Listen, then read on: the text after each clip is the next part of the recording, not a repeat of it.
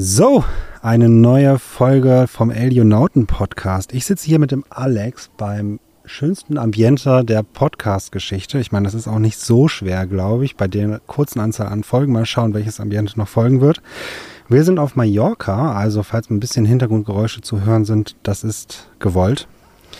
Ähm, unser heutiges Thema wird sein, dass wir gemeinsam mal so ein bisschen überlegen, wie wird künstliche Intelligenz beziehungsweise Machine Learning bei mittelständischen oder auch allen Unternehmen, insbesondere in Deutschland, wahrgenommen? Welche Möglichkeiten gibt es, sowohl aus Unternehmenssicht, vielleicht auch ein bisschen aus Dienstleistersicht? Aber bevor wir da einsteigen, Alex, Hallöchen, erzähl Moinsen. gerne mal ein bisschen was zu dir. Ja, ich bin der Alex. Ich bin jetzt seit fast acht Jahren Geschäftsführer von der Elio. Und ja, vielleicht noch so ein paar Worte zu mir. Ich spiele gern Tennis, ich mag Hunde und ich mag Data Science und darüber reden wir ja heute. Und tatsächlich sehr schönes Ambiente. Man sieht den Sternenhimmel, man hat einen Pool und wir reden über spannende Themen. Von daher, ich freue mich drauf. Genau. Ich glaube, einen halben Meter ist es bis ins Wasser rein. Extra so gewählt. Ja, ähm, ich meine, Alex, du bist Geschäftsführer, du bist im Bereich, ich sage jetzt mal Dienstleistung, Consulting unterwegs äh, und hast dich da mit deinem Unternehmen, in dem ich auch bin, auf Data Science und künstliche Intelligenz spezialisiert.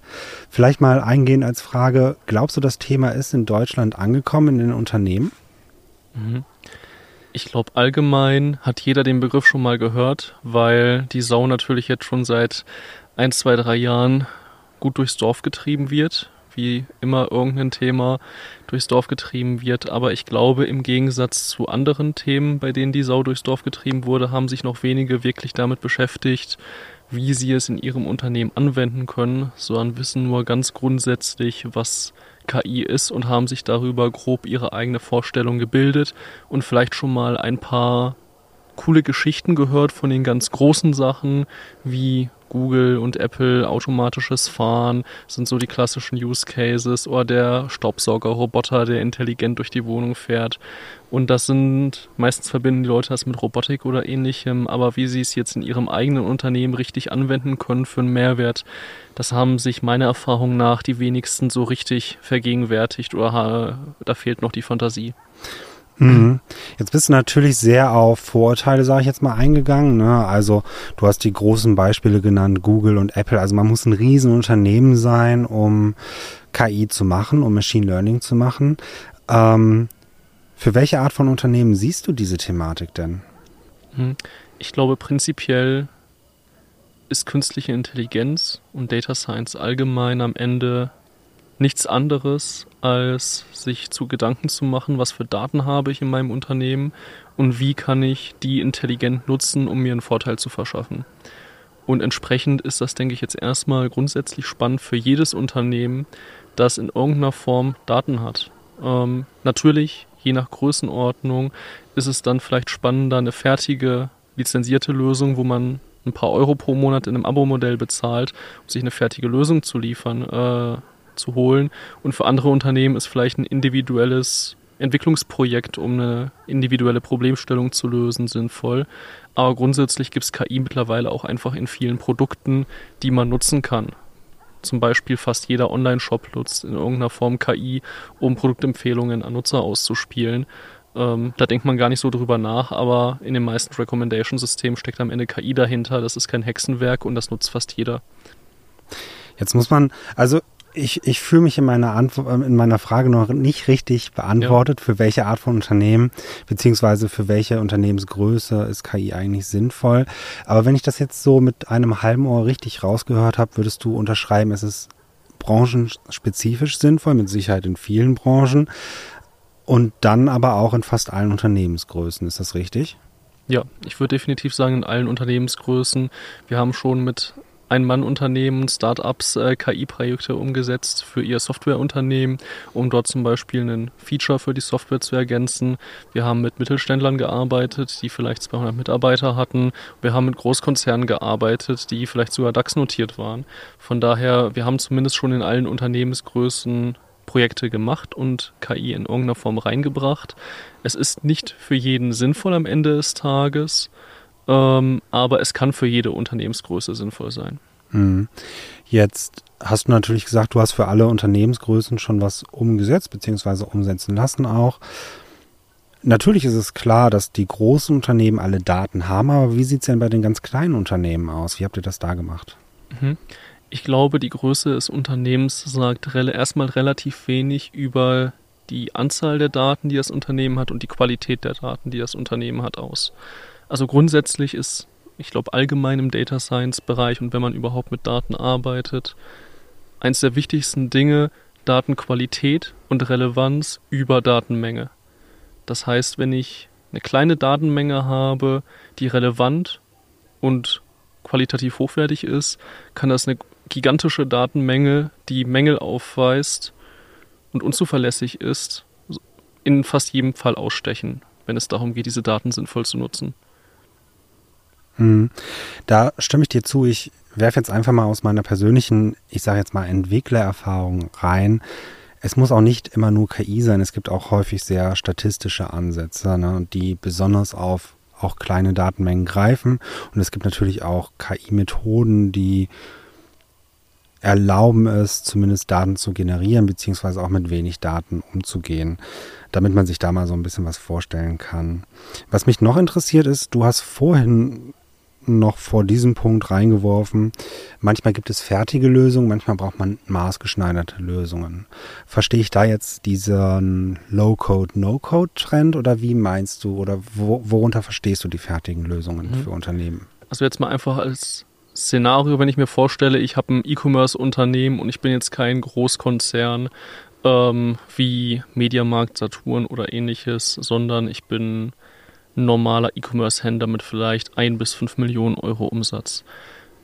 Dann ist das in der Regel kein Szenario, wo man anfängt, sich eine eigene auf sich ausgerichtete Recommendation Engine zurechtzuschneidern mit Data Scientists, sondern ist das eher ein Szenario, wo man eine Lösung einkaufen würde, weil es halt sehr gute Recommendation Engines gibt, ähm, die man als Service einkaufen kann und dann für den Service, für die Leistung im klassischen SaaS-Modell bezahlt. Ähm, am Ende ist es wie in jedem Softwareprojekt eine Make-or-Buy-Abwägung und ich kann einen Online-Shop mir individuell bauen lassen mit allem drum und dran und dafür 50.000 Euro zahlen und ich kann mit, bei Shopify für 50 Euro im Monat einen fertigen Online-Shop, der alles abbildet, kaufen. Am Ende ist es eine Frage, wie gut ist das Geld investiert und wie viel kriege ich da raus. Ne? Das war so die Grundidee, die klassische Make-or-Buy-Entscheidung. Hm. Nehme ich ein fertiges Produkt, kann das, was es auf dem Markt gibt, meine Wünsche erfüllen oder macht es mehr Sinn, was Individuelles zu entwickeln? Ja, das stimmt. Auch hier, ich fühle mich nicht zu 1000 Prozent abgeholt, aber das ist auch gar nicht schlimm, weil die Antwort eben sehr in die Richtung geht, schaut, was gibt es an fertigen Lösungen, wenn ihr klein seid oder auch noch nicht mal, wenn ihr klein seid, aber wenn ihr das Gefühl habt, ihr braucht kein KI, dann kann man erstmal schauen, welche WordPress-Plugins gibt es zum Beispiel, wenn ihr WordPress nutzt oder welche anderen Lösungen gibt es. Wie ich gerade noch gesagt habe, ähm, es gibt immer statistische Methoden auch. Ich meine, Machine Learning heißt ja auch unter anderem Statistical Learning. Aber jetzt schlage ich den Bogen wieder rum. Ich habe gerade mal so ganz kurz Low-Code, No-Code angerissen. Das ist natürlich so ein kleiner Trend. Und da würde mich mal interessieren, wie nimmst du diesen Trend insbesondere in der Richtung KI an? Ist der bei dir schon angekommen? Siehst du ihn vielleicht bei anderen Unternehmen, im speziellen Low-Code, No-Code? Mhm. Ah, ich glaube, die, es gibt diverse Software-as-a-Service-Anwendungen, die das anbieten, dass man über Low-Code, No-Code ähm, KI abbildet.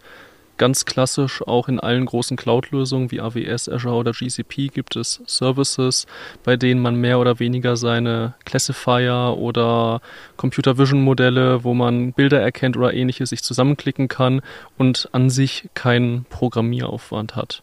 Von daher ist das definitiv ein Trend, ähm, der sinnvoll ist. Und im Zweifelsfall beschäftigt sich aber, glaube ich, ein Data Scientist im Data Science Projekt auch nicht unbedingt immer nur mit der Softwareentwicklung, dem Programmieren, sondern auch mit der Datenqualität. Wo bekomme ich die Daten her? Wie transformiere ich sie? Welche Daten sind sinnvoll und so weiter? Was gebe ich in diese No-Code, Low-Code-Anwendungen rein, damit sie am Ende gute Ergebnisse rausbringt? Das ist, äh, glaube ich, fast wichtiger, als ein guter Softwareentwickler zu sein. Ja, ähm, ich finde, du hast in großen Teilen recht. Also Low-Code, No-Code klingt natürlich super attraktiv, um Entwickler und Entwicklerinnen wegzuabstrahieren. Ähm, aber es ist schwierig, diese komplett weg zu abstrahieren, weil man muss eben genau wie du gesagt hast, wirklich mal überlegen, wie baue ich das jetzt äh, von, von Architekturperspektive auf und woher nehme ich meine Daten, welche Daten brauche ich. Das ist sehr schön formuliert und an dieser Stelle kann ich nur noch mal betonen, mir gegenüber, also der Alex, der ist kein Entwickler, du bist Geschäftsführer und ähm, diese Themen, die greifst du natürlich von deinen Entwicklern und Entwicklerinnen auf. Insofern auch immer das bei den Antworten gerne, gerne im Hinterkopf behalten. Wie ist es denn bei dir, Janis? Würdest du sagen, du hast in der Vergangenheit in Low-Code oder No-Code-Anwendungen äh, Erfahrungen gemacht oder hast du das Gefühl, dass in Projektumgebungen bei Kunden Low-Code, No-Code-Anwendungen auch Entwickler verdrängen, beziehungsweise den Aufwand individueller Entwicklung? Oder ist es am Ende eher doch so, dass die Entwickler die Architekturarbeit machen und das Verständnis haben, wie eine Applikation und so ein Businessprozess überhaupt technisch abbildbar ist und da am Ende nicht Code zu schreiben der Hauptaufwand ist, sondern sich das Konzept zu überlegen, wie man eine Anwendung umsetzt. Ich habe aus meiner persönlichen Erfahrung schon an Hackathons teilgenommen, an denen es speziell um Low-Code, No-Code ging. Das war eine relativ interessante Erfahrung, auch wenn mein Verständnis dann noch ein ganz anderes war. Das, was ich dabei gelernt habe, war, dass das definitiv ein interessanter Trend ist, auch insbesondere im Bereich Machine Learning. Es gibt bereits viele, viele, viele fertige Modelle und APIs, die man nutzen kann und nutzen sollte. Du hast auch welche genannt, von Azure zum Beispiel. Es gibt die Cognitive Services, es gibt verschiedene andere Services wie die Anomaly Detection von Azure, die quasi vorgefertigte Lösungen liefert und Entwicklern und Entwicklerinnen großen, großen, großen Aufwand abnehmen kann und demzufolge auch erstmal Entwicklungskosten quasi sparen kann. Mit den laufenden Kosten ist das natürlich immer so eine Sache. Also man hat immer sehr, sehr viele laufende Kosten und oder natürlich in Abhängigkeit der Größe der eigenen Anwendungen laufende Kosten und man hat natürlich immer eine gewisse Abhängigkeit dieser Plattform, die man nutzt. Und der Trend im Allgemeinen, der ist super interessant, weil der vielen, vielen Unternehmen wirklich großartige Möglichkeiten eröffnet. Er ist aber jetzt, wie er gerade ist, je nachdem, wo man unterwegs ist, glaube ich, noch nicht die perfekte Lösung, einfach weil man sehr große Abhängigkeiten zu anderen Services hat, beziehungsweise Dienstleistern auch. Ähm, oder Produkten ist, glaube ich, das bessere Wort. Einfach weil eine Preiserhöhung fatal sein kann. Ich meine, da haben wir verschiedene Beispiele. Ich glaube, Google Maps war so ein Beispiel, welches quasi in ein, natürlich mit Ankündigungen die Preise erhöht hat, aber die größeren Firmen, die Google Maps in diesem Zeitraum genutzt haben, hatten natürlich auch stark damit zu kämpfen, ähm, die Preiserhöhungen entweder zu tragen oder die Lösung auszutauschen. Auf, auf jeden Fall. Gerade bei Google Maps das ist ein sehr schönes Beispiel, wenn man sich abhängig von so einer Drittanbieter-Fertiglösung macht der quasi nach Lust und Laune die Preise anpassen kann, was jeder Cloud-Anbieter am Ende des Tages früher oder später macht und äh, peu à peu die Preise erhöht. Bei Google Maps gab es am Anfang alles umsonst. Ein paar Monate oder Jahre später hat das Ding Unternehmen, die das intensiv nutzen, vielleicht 500 Euro im Monat gekostet und noch ein paar Jahre später haben wir über mehrere tausend Euro für die gleiche Nutzung gesprochen. Das ging dann ruckzuck in die Höhe, wo dann auch viele wieder Ausweichprodukte gesucht haben, wie zum Beispiel hier ähm, was aber auch zu hohem Entwicklungsaufwand führt, weil so eine komplette Lösung von einer Fertiglösung zur anderen zu migrieren auch hohe Kosten erzeugt. Ja, vielleicht eingeworfen mit hier, meinst du nicht hier in Mallorca, wo wir gerade sind, sondern hier.com. Genau. Die, ich will jetzt nicht sagen die Alternative zu Google Maps, das wäre irgendwo eine Schleichwerbung. Es ist auf jeden Fall genau eine Alternative oder vielleicht auch einfach ein, ein Service, der eben ermöglicht, mit GPS-Daten und mit Geodaten wirklich gut umzugehen und auch über Routen nachzudenken und derartige Späße. Aber ja, das war ein kleiner Ausflug in die Richtung Low-Code, No-Code. Ich finde es sehr, sehr interessant und man muss sich das auch im Hinterkopf behalten als Unternehmen, dass es solche Möglichkeiten gibt und auch, dass man bei solchen Möglichkeiten jederzeit nachfragen und Hilfe suchen kann, wenn man selbst die Erfahrung nicht hat. Es klingt natürlich erstmal sehr, sehr sexy, sage ich mal. Man kann mit ein bisschen clicky bunti Sachen aufbauen. Ganz so einfach ist es aber selten, aber das ist auch nicht unbedingt das interessant, äh, das, das zentrale Thema dieses Podcasts. Das ist mit Sicherheit ein sehr interessantes Thema. Ähm, wenn du mit Unternehmen in Gesprächen bist über Data Science und KI und du stellst dein Unternehmen oder die Dienstleistung vor. Was hast du das Gefühl, was ist dein Gefühl, wie wirst du dort wahrgenommen? Mhm.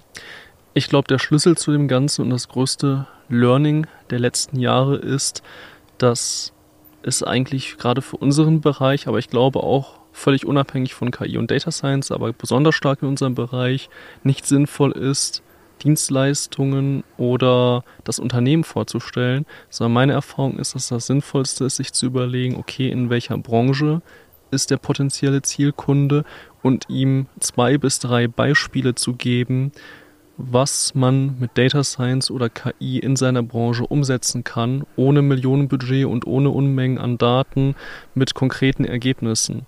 Und meine Erfahrung ist, dass die meisten Leute, den meisten Leuten bisher die Fantasie gefehlt hat, wie sie Data Science und KI in ihr Unternehmen reinbringen können. Und wenn man ihnen mal zwei, drei Beispiele aus der echten Welt gibt mit Zahlen, Daten, Fakten, was funktioniert und wie gut es funktioniert, dann fängt es an zu rattern in den Köpfen und dann kommen die von ganz alleine auf 20 Ideen, ähm, was sie alles in ihrem Unternehmen machen wollen, auf die sie vorher nie gekommen wären und wo man ihnen auch stundenlang hätte erzählen können, was KI alles kann, welche Services es gibt, welche Modelle es gibt äh, und was wir alles Tolles machen. Am Ende des Tages sind Beispiele aus der echten Welt, wo Prozesse verändert wurden, aus meiner Sicht der sinnvollste Weg, um Leute dazu zu bringen, darüber nachzudenken, wie sie KI einsetzen können. Jetzt gibst du mir natürlich die Steilvorlage schlechthin. Ja, also wir können jetzt gemeinsam über Projekte reden, die wir bereits umgesetzt haben, vielleicht gemeinsam, vielleicht auch ohne mich. Ich will es dir nicht ganz so einfach machen. Wir müssen ja jetzt irgendwie überlegen, oder wir müssen ja jetzt irgendwie auch darstellen, KI ist keine Raketenwissenschaft, zumindest nicht immer. Und deswegen würde ich dir jetzt mal zwei Beispiele nehmen, von denen wir teilweise unterwegs waren, aber vielleicht keine echte kein echtes Produkt, welches wir bei uns bereits entwickelt haben, sondern erstmal etwas, wo du überlegen würdest, was könnte man denn da machen. Und ich will es jetzt nicht so einfach machen und zu sagen, ich gebe dir jetzt einen Shop, weil das hast du schon gesagt. Mhm. Recommendation Engine ist eine Möglichkeit. Deswegen zähle ich mal zwei Möglichkeiten auf. Vielleicht werden es drei, mal schauen. Und du kannst ja jetzt eine mal rauspicken ähm, wo du dir vorstellen kannst, da könnte man jetzt wirklich KI drauf anwenden. Mhm. Ich bin völlig unvorbereitet darauf, aber weiß, auch gespannt, was jetzt kommt. Das ist das Tolle, ne? Man muss dazu sagen, ich, ich, äh, ich darf der Host dieses Podcasts sein. Und in der Regel gebe ich so eine kleine Outline mit, damit keine unvorbereiteten Fragen, zumindest nicht so komplette Seitenschläge wie jetzt kommen. Aber das ist einer dieser Seitenschläge. Ähm, aber ich freue mich komplett darauf. Ich nehme einfach mal zwei Beispiele. Zum einen kann man sich vorstellen, wir haben jetzt eine Maschinenfabrik, da ist irgendein Laufband, da sind Teile drauf und das Unternehmen stellt zum Beispiel fest, die Teile, die sind nicht immer richtig einsortiert, beziehungsweise das Laufband fällt auch zwischendurch mal aus. Das wäre jetzt so, so ein eine Vorstellung, wo man sich einfach eine Fabrik vorstellt, eben zur Produktion oder zur Müllverbrennung. Man weiß es nicht. Das darfst du gleich entscheiden. Ähm, das zweite Beispiel, und vielleicht kommen wir da auch zu, wäre ein stinknormaler Paketlieferant oder eine Paketlieferantin beziehungsweise ein Dienstleister, der äh, Pakete liefert. Mhm. Viel Spaß. Quasi DHL, mehr oder weniger das zweite. Oder diverse andere wie Oh, es gibt mehr als DHL, ne? Ja, UPS, Danke. DPD, ganz viele Unternehmen, über die sich die Leute alle ärgern. Genau. Viel Spaß, Alex. Wähl gerne aus einem oder vielleicht auch aus beiden aus, je nachdem, wie lang deine Beispiele sein werden. Ich habe bei beiden schon viele Ideen. Von daher, ich würde einfach mal mit den Maschinenunternehmen loslegen. Du hast ja gesagt, da fallen die Laufbänder aus und die Produktqualität ist vielleicht zu Teilen mangelhaft oder man hat Probleme in der Fertigung. Ich glaube, da gibt es ganz viele klassische Ansätze, die man jetzt, wenn man aus dem KI-Bereich kommt, äh, die einem gleich einfallen. Zum einen hat man das ganze Thema Predictive Maintenance, bei dem man versucht, über Sensorikdaten, die man zum Beispiel direkt aus der Maschine erfassen kann oder über Sensoren, die man an die Maschine anbringt, extern, wenn das noch nicht in der Maschine verbau verbaut ist, Daten zu erfassen und dann über diese Daten frühzeitig zu erkennen, wann fällt die Maschine wahrscheinlich aus, um das vielleicht schon proaktiv verhindern zu können und auch aus welchen Gründen fällt eine Maschine überhaupt aus, um diese Gründe analysieren zu können und vielleicht dann auch beheben zu können. Zum Beispiel könnte man neue Zusammenhänge erkennen, die sonst vielleicht noch nicht so klar waren. Zum Beispiel, dass bei einer bestimmten Drehzahl des Maschinenmotors in Kombination mit Luft und Druck immer gewisse Probleme entstehen in einer gewissen Abfolge und dann kann man darauf reagieren und vielleicht einen Fix dafür bereitstellen. Ne? Wenn man in die Richtung Qualitätssicherung geht, dann könnte man sich überlegen, okay, kann ich vielleicht Kamerasysteme anbringen, die die Produkte auf dem Band analysieren und nach Fehlern suchen und dann nur noch äh, punktuell manuell nachprüfen, wenn die Accuracy sich nicht ganz sicher war bei einem Produkt oder ähnliches, um manuelle Aufwände zu reduzieren. Das wären einfach so ein paar spontane Ideen für den Bereich, die so der ganz klassische Ansatz sind. Mhm. Vielleicht kurz eingeworfen, Accuracy heißt natürlich Genauigkeit, auch hier mal kurz äh, erwähnt. Mal blöd als Frage reingeworfen, hast du eine Vorstellung, über welchen Datenvorratszeitraum wir hier sprechen? Mhm. Ich glaube, die Frage lässt sich nicht allgemein beantworten, aber ich kenne zum Beispiel einen Dienstleister, der hat das Geschäftsmodell, dass die vorgefertigte Sensoren haben, die messen drei Sachen. Ähm, ich meine, es war Temperatur, Schwingungen Sound und Vibration. Das sind vier Sachen jetzt. Ähm, nagel mich nicht drauf fest. Auf jeden Fall messen die drei bis vier Werte mit den Sensoren. Das sind ganz kleine runde Dinge, wie diese äh, Alexa Echo Dots, so kann man sich die vom Format äh, vorstellen. Die werden einfach an eine Maschine rangetackert. Und damit kann man wunderbar die Produktionsdaten von zum Beispiel Maschinen in der Automobilproduktion oder ähnlichem erfassen und da sind die Erfahrungswerte, dass du bereits nach ein bis zwei Monaten Datenerfassung ziemlich genau sagen kannst, was Anomalien sind und wann Gefahrenzustände drohen und so weiter. Ähm, das sind so ein paar Sachen aus der Praxis, zum Beispiel von einem Software-as-a-Service-Unternehmen, das das Geschäftsmodell hat, das einfach mit einer fertigen Software anzubieten das klingt spannend. Also wirklich nach einem sehr, sehr kurzen Zeitraum. Man muss natürlich auch überlegen, wie kriegen wir jetzt die Daten. Also das ist natürlich ein, ich sage jetzt mal Data Engineering Problem vielleicht unter anderem, wenn man mit einem hohen Datendurchsatz zu kämpfen hat. Das sind nochmal ganz andere Themen. Und man muss natürlich erstmal die Sensoren anbringen. Aber hast du irgendwie eine Vorstellung? Und ich meine, das ist jetzt vielleicht auch wieder eine etwas äh, wirre Frage, auf die man gar nicht so genau antworten kann. Aber hast du ein Gefühl dafür, wie viele Unternehmen diese Sensoren vielleicht bereits haben oder relativ einfach nachrüsten könnten? Mhm. Ich glaube, wenn wir über externe Sensorik sprechen, dann könnten das wahrscheinlich fast alle Unternehmen im Maschinenbau nachrüsten, weil es im Prinzip einfach nur ein fertiges Gerät an die Maschine dranpacken ist, das dann über ein Konnektor mit dem WLAN verbunden wird, was man in der normalerweise auch in jeder Produktionshalle oder so hat. Das heißt, das kann man im Prinzip an einem Tag aufsetzen mhm. ready to go. Wenn es um interne Sensorik geht, dann sind die meisten Unternehmen, glaube ich, relativ schlecht aufgestellt. Die meisten Unternehmen, mit denen wir dahingehend gesprochen haben, waren gerade in dem Zustand, dass sie gesagt haben, sie würden gerne und sie beschäftigen sich mit dem Thema, aber das ist dann etwas für die neuen Produktlinien und dann ist das was für in ein, zwei Jahren vielleicht, wo dann die ersten Maschinen, ähm, bei denen die Daten richtig erfasst werden und in die Cloud gebracht werden und dort verarbeitet werden können, bereitstehen. Von daher die meisten Maschinen der Unternehmen, mit denen wir uns unterhalten haben, waren noch nicht so gut vernetzt. Ich, ich habe hier irgendwie sowas wie Data Science ist Neuland-Vibes oder Datensammeln ist Neuland-Vibes, habe ich gerade. So klingt es für mich zumindest. Aber das ist überhaupt kein Problem. Ich finde, das ist ein ultra spannendes Thema und wir könnten da jetzt ewig lang weitermachen. Vielleicht noch ganz kurz aus meiner Erfahrung, ähm, dadurch, dass es letztens kam. Es gibt Sensoren, die können relativ einfach Messungen vornehmen. Es gibt Sensoren, die sind vielleicht ein bisschen komplizierter. Und ich hatte jetzt einen Fall, in dem ich darüber nachdenken musste, wie ich Wärmekoeffizienten in Räumen zum Beispiel zurückberechne.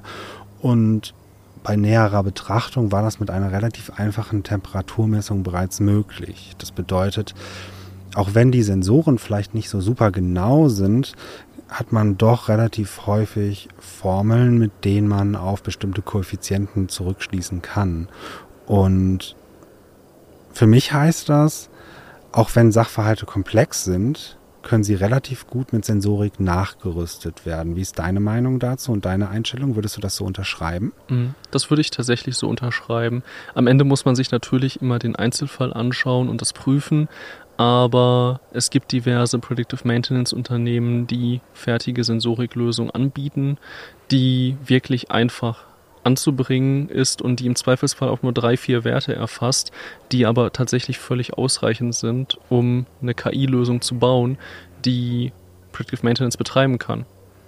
Predictive Maintenance ist jetzt natürlich ein Kontext, in dem man unterwegs ist, der besonders in Internet of Things Themen, beziehungsweise vielleicht auch im Maschinenbau, wenn das nicht sogar in die Richtung geht, vertreten ist.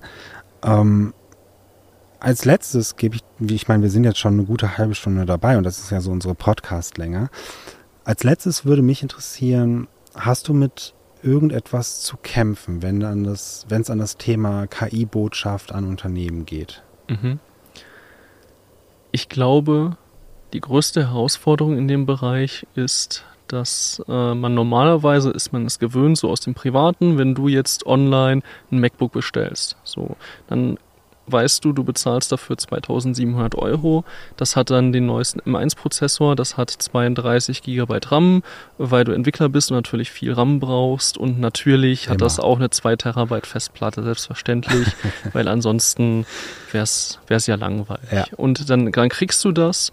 Und wenn du dann feststellst, das ist da gar nicht drin, dann bist du sauer und schickst es zurück und mit Recht und dann kriegst du dein neues MacBook oder dein Geld zurück. In irgendeiner Form klärt sich das dann. Und wenn wir jetzt mal an Softwareprojekte denken, wird es ja schon ein bisschen komplexer. Da bestellt man ja, wenn man jetzt einen Online-Shop sich individuell anfertigen lässt, dann ist das dann ein komplexes IT-Projekt und auch das hat seine Risiken und Tücken und ist schwer planbar, wie viel Aufwand es am Ende wird. Aber am Ende ist es immer so, dass ich genau weiß, dass ich es irgendwie umsetzen kann und dass es möglich ist, das umzusetzen und darzustellen. Und es nur die Frage ist, wie aufwendig ist es und wie gut stellen wir uns dabei an. Beim Data Science und KI bei der Thematik hat man ein bisschen die Herausforderung, dass man nicht genau versprechen kann, was dabei rauskommt, wenn man etwas gemeinsam umsetzen will. Ob jetzt bei einer Predictive Maintenance Lösung man mit 80-prozentige Wahrscheinlichkeit oder mit 90-prozentige Wahrscheinlichkeit äh, herausfindet, ob eine Wartung sinnvoll vorausgesagt wurde oder nicht. Das weiß man, wenn man das Projekt gemacht hat und es dann getestet hat und nicht vorher. Man kann natürlich im Proof of Concepts mal verproben, ob das grundsätzlich realistisch ist und wie erste Ergebnisse sind. Aber ohne das ganze Thema einfach mal zu machen, ist es relativ schwierig zu wissen, was kommt genau dabei raus. Und darauf stehen Entscheider, die Budget vergeben in Unternehmen meistens nicht. Gerade wenn man jetzt so an ein mittleres Management denkt, das im Zweifelsfall den Kopf dafür hinhält oder die Karriere dafür hinhält, dass eine Investitionsentscheidung aus dem Budget, das sie zur Verfügung haben, gut ist und dem Unternehmen hilft, haben dann große Schwierigkeiten damit, sich zu sagen, ich weiß nicht genau, was rauskommt, auch wenn es höchstwahrscheinlich klappen wird. Ich investiere jetzt und bringe den Mut auf, auch mit einem Fehlschlag, den ich ehrlich gesagt noch nie in einem Data Science Projekt richtig erlebt habe, aber theoretisch kann man es halt nicht versprechen, mit einem Fehlschlag zu leben.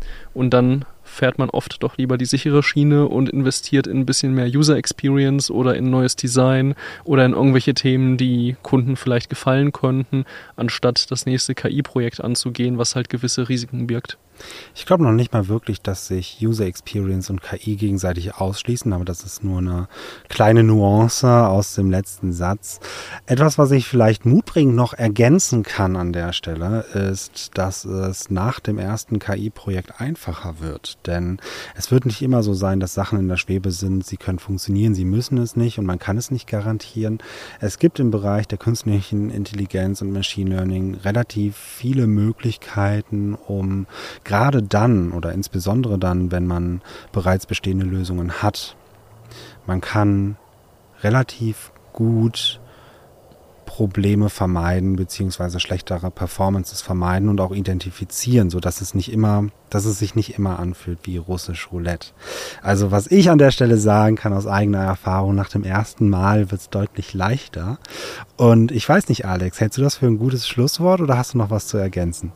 Das halte ich für ein sehr gutes Schlusswort, weil es zeigt genau die Erfahrung, beim ersten Mal, wenn man noch nie ein Data Science oder KI-Projekt gemacht hat und dann die Fakten auf den Tisch gelegt bekommt, äh, ehrlich und transparent, dann äh, sieht man gewisse Risiken und ist sich nicht sicher, ob man die eingehen möchte. Aber in der Regel laufen diese Projekte gut, wenn man sie richtig angeht und plant.